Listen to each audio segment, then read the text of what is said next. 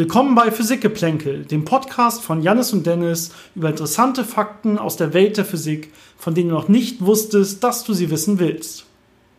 Mein Name ist Dennis. Und ich bin Jannis. Und heute möchten wir euch interessante Fakten über schwarze Löcher erzählen. Zum Beispiel, was ist Spaghettifizierung? Oder was hat es mit der mysteriösen Hawking-Strahlung auf sich? Und haben schwarze Löcher Haare? All das erfahrt ihr in unserer heutigen Podcast-Folge des Physikgeplänkels anfangen möchte ich erstmal damit, euch allgemein näher zu bringen, was schwarze Löcher eigentlich sind. Stellt euch eine Masse vor, die so schwer ist, dass die Anziehungskraft auf sämtliche ja, Teilchen in der Nähe dieser Masse so groß ist, dass sie nicht mehr von ihr wegkommen, dass sie quasi sehr stark angezogen werden und das kann so groß werden, dass selbst Licht nicht mehr entkommen kann. Das nennt man im Prinzip ein schwarzes Loch. Kann man sich dann darunter so einen großen, schweren Stern vorstellen? Ja, zum Beispiel. Also wenn ein Stern so groß wird, dass seine Masse eine gewisse ja, äh, Barriere überschreitet, dann kann er zu einem schwarzen Loch werden. Das ist im Prinzip einfach nur ein extrem schwerer Stern, der zu, dazu aber auch eine sehr geringe Ausdehnung hat. Das heißt, also er braucht eine große Dichte.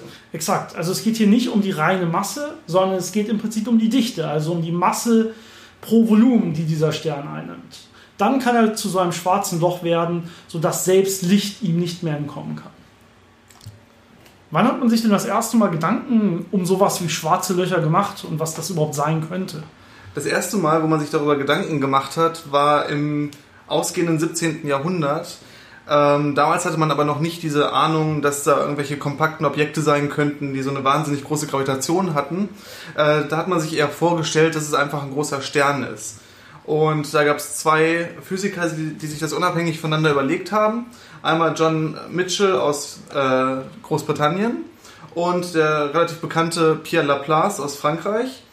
Ähm, die haben sich überlegt, es könnte sogenannte dunkle Sterne geben, die einfach so schwer sind, dass die Fluchtgeschwindigkeit von Lichtteilchen, damals hatte man wirklich noch die Vorstellung, dass Licht aus kleinen äh, sogenannten Korpuskeln besteht.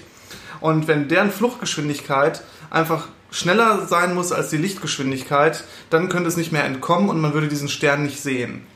Und da hatte man vermutet, dass das ganze Universum aus ganz vielen von diesen dunklen Sternen bestehen könnte, die man aber gar nicht sehen kann.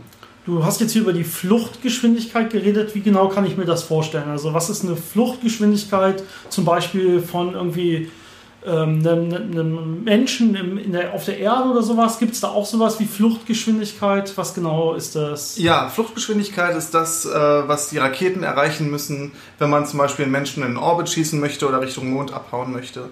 Und das hängt einfach davon ab, wie stark die Gravitation einen anzieht und wie viel Energie, äh, kinetische Energie man dem entgegensetzen muss, um dann äh, dieser Gravitation zu entkommen. Genau, aber die Fluchtgeschwindigkeit selber ist ja, glaube ich, sogar die Energie, die ich brauche, damit ich quasi unendlich weit wegkomme, also überhaupt nicht mehr gefangen bin von dem Gravitationsfeld des jeweiligen Objektes, oder? Genau so ist das. Ähm, wobei unendlich weit weg und ein paar tausend oder Millionen Kilometer weit weg dann nicht mehr den ganz großen Unterschied macht. Hauptsache ist erstmal, dass man von der Oberfläche wegkommt. Und äh, bei diesen dunklen Sternen damals äh, war halt die Idee, dass man überhaupt nicht mehr wegkommt, sondern dass man das deswegen gar nicht sieht. Ähm, die haben dann natürlich auch eine Abschätzung gemacht und das mal ausgerechnet, wie groß so ein Stern dann sein müsste, wenn er eben die entsprechende Masse auch hat, um Licht zurückzuhalten und sind dann auf ein paar Kilometer Durchmesser gekommen. Was man natürlich jetzt weiß, realistisch ist, was damals aber viel zu klein wirkte für die, deswegen hat man diese Idee relativ schnell wieder verworfen. Das ist ja interessant, ne? dass man da sich schon so früh Gedanken darüber gemacht hat, aber dann direkt gemerkt hat, ja, irgendwie so klein kann so ein massenreicher Planet gar oder Stern gar nicht sein. Dementsprechend verwerfen wir das Ganze wieder. Es lag vor allem an der Dichte, die man sich nicht vorstellen konnte. Ja, extrem hohe Dichten. Interessant. Wie hoch sind denn die Dichten? Was muss ich mir vorstellen? Wie sieht das zum Beispiel aus mit, der, mit unserer Sonne? Also wie dicht oder wie klein müsste unsere Sonne eigentlich sein, damit sie zu einem schwarzen Loch wird?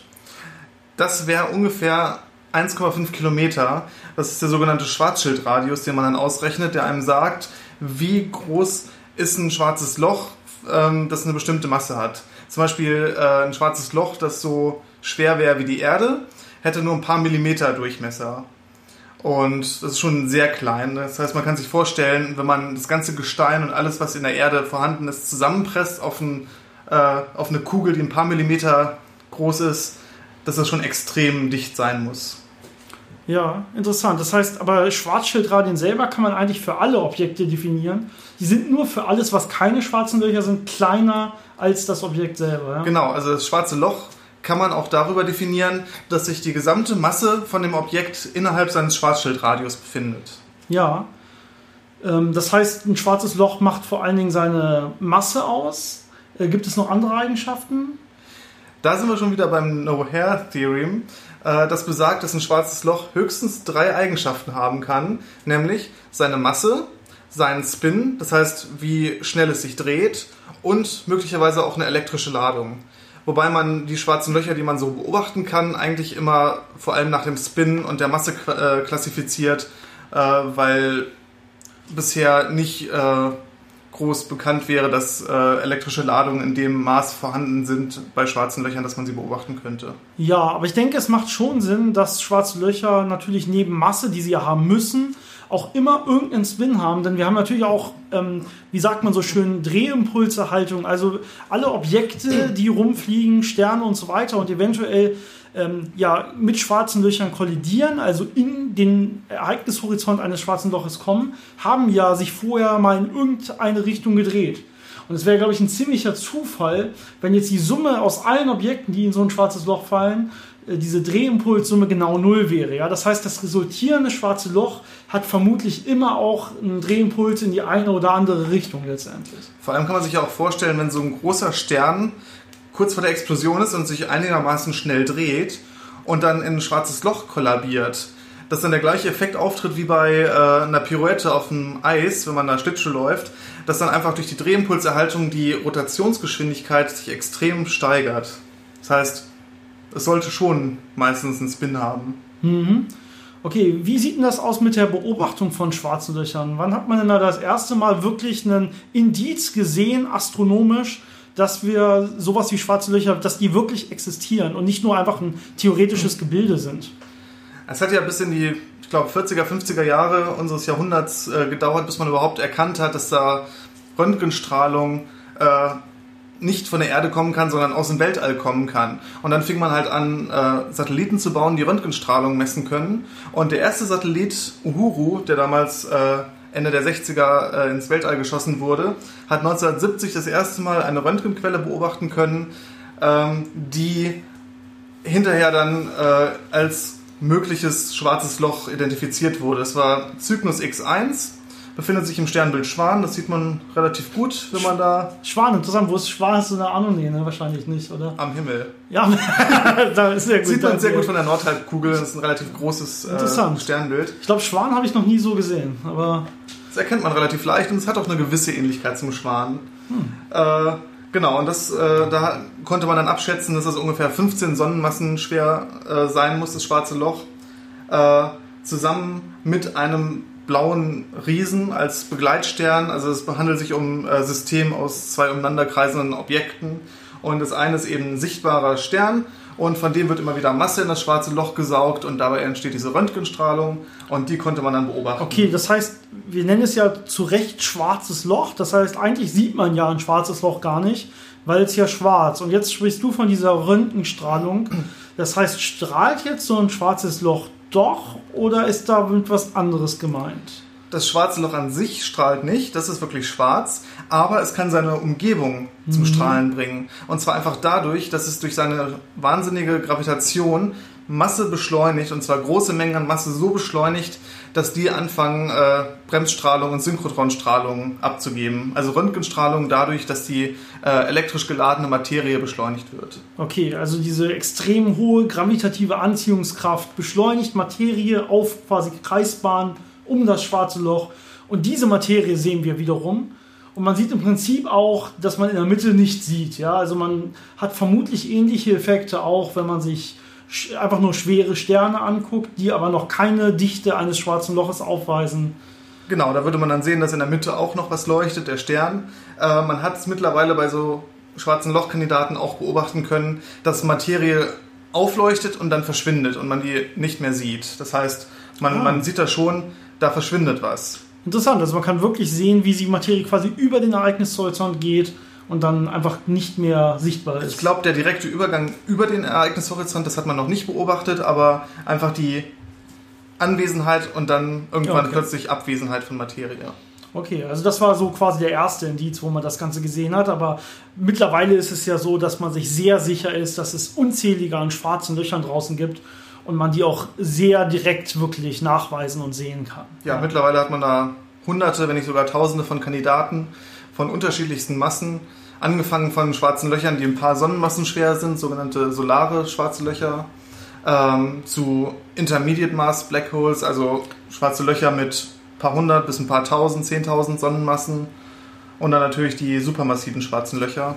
Ja, diese supermassiven schwarzen Löcher, das ist ja eine ganze Gattung für sich quasi, eine sehr interessante Gattung.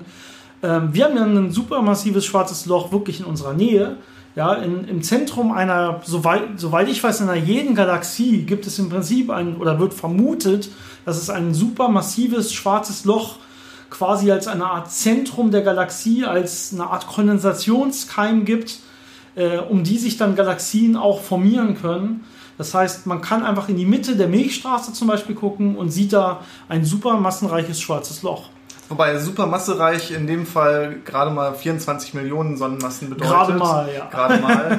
es gibt äh, wesentlich größere, die mehrere Milliarden Sonnenmassen haben in anderen Galaxien. Ja, wir haben auch eine relativ kleine Galaxie, wenn man das Ganze vergleicht. Ja, das ist, ist so. Das ist wahrscheinlich praktisch. Sonst würde es wahrscheinlich mit dem Leben auf der Erde anders aussehen, ne? wenn es hier andere Kräfte geben würde, die wirken.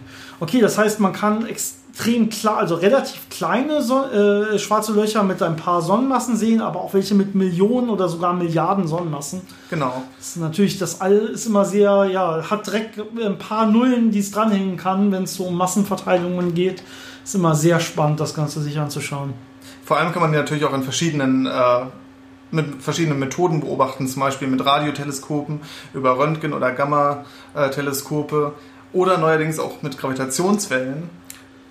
Ja, also da können wir bestimmt ein bisschen was von erzählen. Wir sind beide, arbeiten beide auf dem Gebiet der Gravitationswellen und in der Tat hat man jetzt durch Gravitationswellen gesehen, wie zum Beispiel zwei schwarze Löcher ja, kollidiert sind und fusioniert sind letztendlich. Man nennt das eine Koaleszenz von zwei schwarzen Löchern, die dann aufgrund dieser extremen Erschütterung, ja, man nennt es der Raumzeit, also im Prinzip eine gravitative Erschütterung durch diese Koaleszenz zweier schwarzer Löcher, die man als Gravitationswellen dann sogar hier auf der Erde messen kann, in dem Fall an dem LIGO-Detektor in den USA.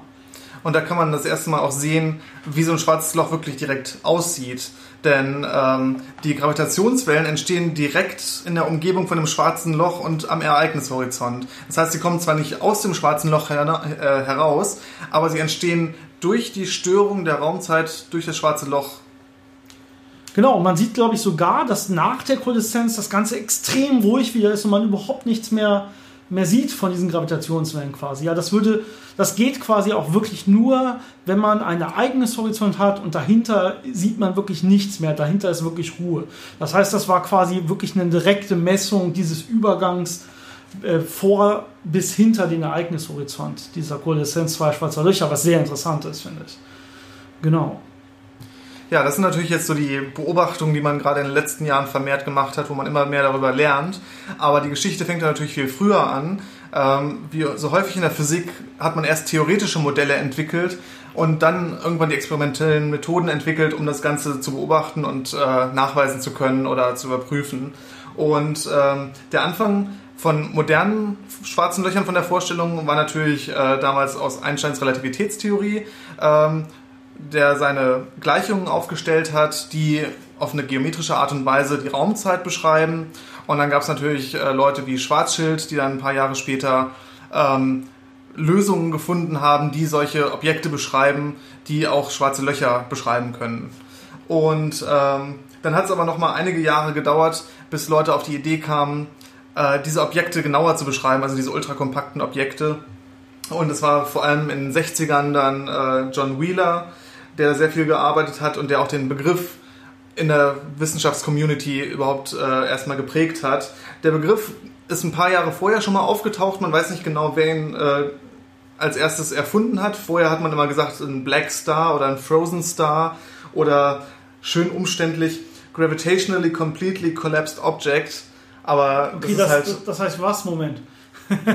also gravitationally, also gravitationsbezogen, ja. äh, completely collapsed object, okay. also ein Objekt, das komplett kollabiert ist. Okay, ja, macht ja Sinn. Was seine ganze ja Struktur verloren hat, ne? wieder die Haare. Und das hat John Wheeler dann 1967 auf einer Konferenz gesagt, das könnte man noch Black Hole nennen. Und seitdem ist das halt der Begriff. Black Hole oder schwarzes Loch auf genau. Deutsch. Interessant, und, ja. Äh, das war natürlich die Zeit, wo dann auch äh, die ganzen Paper entstanden sind, wie man so ein schwarzes Loch formell beschreibt und welche Eigenschaften das hat. Und da hat sich eine Persönlichkeit natürlich ganz besonders hervorgetan, äh, nämlich Stephen Hawking. Ja, Stephen Hawking hat da dann irgendwann wurde irgendwann bekannt für diese Hawking-Strahlung, also die nach ihm benannte und von ihm postulierte Strahlung, ähm, die es eventuell geben könnte, die bis heute noch nicht nachgewiesen wurde, aber mittlerweile relativ anerkannt ist, in der, zumindest in der Theorie der schwarzen Löcher. Äh, das ist eine Strahlung, ähm, die im Prinzip an der Grenze, genau am Ereignishorizont eines, eines schwarzen Loches entsteht. Ähm, relativ komplexer Vorgang. Also es gibt da sowas wie Paarerzeugung aus dem Nichts im Prinzip, die aufgrund der Unschärferelation kurze Zeit erlaubt ist. Also wir haben da keine Energieverletzung.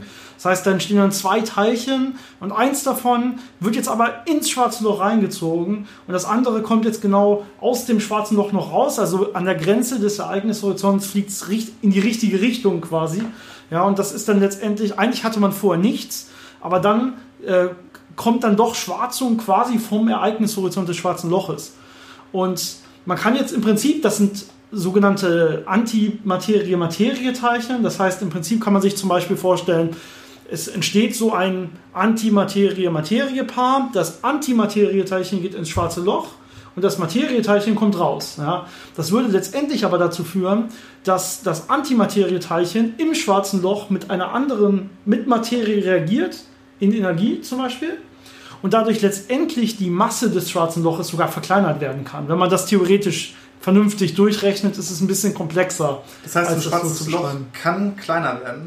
Genau, das nennt man im Prinzip das Verdampfen eines schwarzen Loches. Ja, also diese Hawking-Strahlung, die theoretisch Sinn macht, ja, die ähm, sagt eigentlich, wir sehen eine Strahlung, die wirklich im Prinzip aus schwarzen Löchern kommt und das schwarze Loch hat eine begrenzte Lebenszeit. Es wird kleiner und es verdampft. Natürlich nur, wenn diese Hawking-Verdampfung größer ist als die neue Materie, die gleichzeitig reinkommt. Ja. Und wie schnell stirbt so ein schwarzes Loch dann? ja, das, das sind natürlich Milliarden von Jahren, aber es kommt natürlich auf die Größe des schwarzen Loches an. Ja.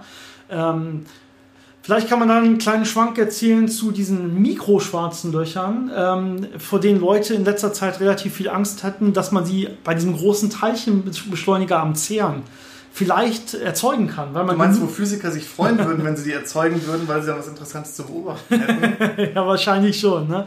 Aber genau, also man hat halt Energien, die zumindest theoretisch groß genug wären, dass man auf sehr kleiner mikroskopischer Ebene schwarze Löcher erzeugt, indem man sehr hoch energetische Teilchen aufeinander schießt. Ähm, und da hätte man jetzt Angst, könnte jetzt so ein schwarzes Loch einfach die ganze Welt quasi in sich reinsaugen und verschlucken, ja, oder die ganze Welt zu einem großen schwarzen Loch aufblähen. Ja, aber wenn man sich das mal anguckt mit dieser Hawking-Strahlung und wie schnell diese mikroskopisch kleinen schwarzen Löcher verdampfen werden, dann ähm, ist das innerhalb äh, einen Bruchteils einer Sekunde wäre so ein schwarzes Loch weg, bevor es auch nur irgendwie reagieren könnte mit irgendwem, mit irgendeiner Materie, die um ihn herum ist. Also da würde man sich wirklich keine Gedanken machen müssen. Was ja auch interessant ist, ist, dass so ein schwarzes Loch gar nicht so saugfähig ist, wie man sich das immer vorstellt. Das heißt, wenn so ein schwarzes Loch relativ klein ist und da kommt ein riesiger Stern an, dann geht dieser Stern nicht einfach in die Nähe des schwarzen Loches und fupp, ist weg, sondern es dauert relativ lange, bis so ein Stern dann zerrissen wird und die Materie dann langsam einströmt. Wenn es, wenn also es, gibt dann, passiert, richtig? Es gibt ein hartes Limit, wie viel Materie pro Zeit so ein schwarzes Loch einsaugen kann.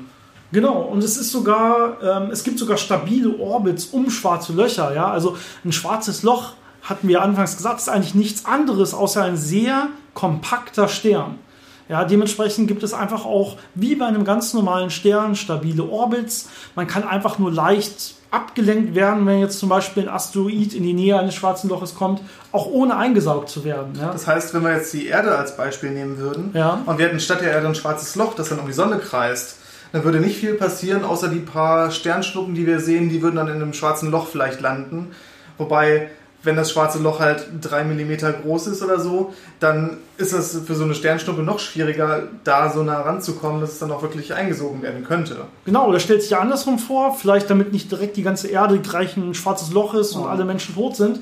Stell dir vor, die unsere Sonne würde von, von heute auf morgen zu einem schwarzen Loch werden, aber mit der gleichen Masse, die jetzt unsere Sonne hat. Dann würde es ein bisschen kalt werden hier. Dann würden wir natürlich keine Strahlung mehr von der Sonne bekommen, aber von, unserem, von unserer Umlaufbahn, von unserem Orbit um die Sonne würde sich überhaupt nichts ändern. Ja, also wir würden nicht an die Sonne herangezogen werden, nur weil sie ein schwarzes Loch ist. Wenn sie dieselbe Masse hat, erfahren wir auch dieselbe Anziehungskraft, so wie vorher. Ja, da würde sich überhaupt nichts ändern. Wir würden einfach konstant weiter um dieses schwarze Loch äh, jährlich rumlaufen.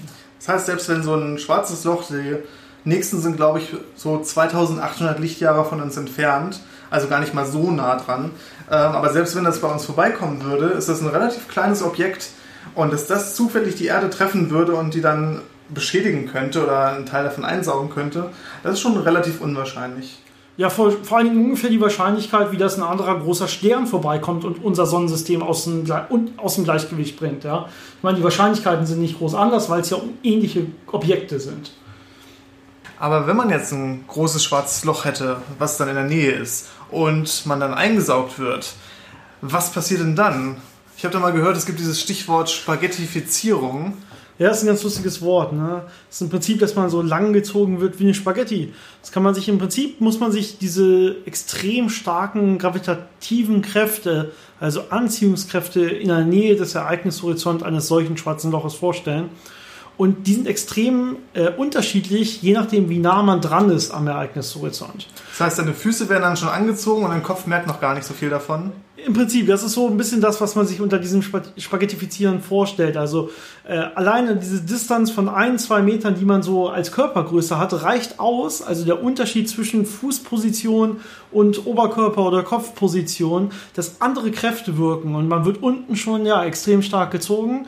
Aber oben noch nicht so stark und dementsprechend wird man quasi ja, spaghettifiziert. Sehr lustiger Begriff. Ähm, Das würde tats tatsächlich passieren. Aber man muss dazu sagen, das passiert nicht automatisch immer bei jedem schwarzen Loch und bei jedem Ereignishorizont. Ähm, es kann durchaus sein, gerade wenn die schwarzen Löcher sehr groß sind, also wenn wir von diesen super massiven schwarzen Löchern reden, dass äh, die Anziehungskräfte im Bereich des Ereignishorizontes noch gar nicht so groß sind. Das heißt, da kann man dann in der Nähe vom schwarzen Loch spazieren gehen und mal den Finger ausstrecken nach dem Ereignishorizont und man würde nicht direkt zerrissen werden. Ja, spazieren gehen im Weltall ist immer ein Problem, aber wenn du ein bisschen realistischer dir vorstellst, dass du zum Beispiel mit einem Raumschiff in der Nähe eines schwarzen Loches bist, kann es dir passieren, dass du über den Ereignishorizont fliegst, ohne mitzubekommen, dass du gerade über den Ereignishorizont geflogen bist. Also es ist nicht so, als wäre das irgendeine Grenze, die du direkt merkst und es passiert direkt irgendwas physikalisch, sondern es ist halt im Prinzip nur so eine, einen Radius, den man ausrechnen kann und theoretisch also gibt es ab da keinen ja, keine Möglichkeit mehr wieder rauszukommen. Aber eventuell merkst du erst viel später, dass du schon drüber hinweg bist, was natürlich sehr doof wäre, wenn du Dann mit. man nicht mehr zurück. Exakt, genau. Ja gut, ich denke für heute ist das eine schöne erste Folge geworden. Ähm, Das sind so unsere Anfänge, die Grundlagen von schwarzen Löchern. Wenn euch die Folge gefallen hat, sind wir natürlich gerne dazu bereit, auch äh, noch eine Fortsetzung über interessante Fakten über schwarze Löcher zu machen. Und es werden noch viele weitere interessante Themen in diesem Podcast folgen. Bitte, äh, ja, liked uns, äh, gebt uns einen Daumen nach oben, gebt uns bitte konstruktive Kritik, Kommentare unter dem Podcast. All das würde uns sehr helfen. Ja, genau. Ich denke, das ist gut zusammengefasst und äh, bis zum nächsten Mal. Ciao, ciao.